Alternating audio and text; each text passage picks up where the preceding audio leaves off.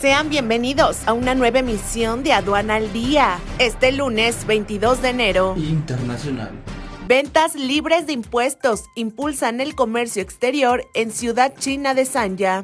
Exportadores paraguayos proyectan mayor crecimiento del comercio exterior para este año.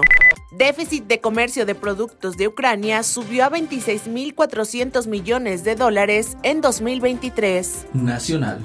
Fallece Jesús Reyes Heroles, exdirector de Pemex y exsecretario de Energía a los 71 años de edad. Hay interés de chinos y árabes en la industria maquiladora de México.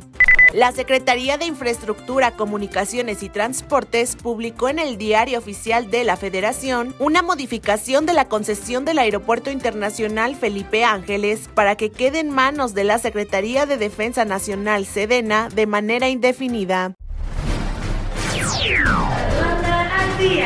Este es un servicio noticioso de la revista Estrategia Aduanera. EA Radio, la radio.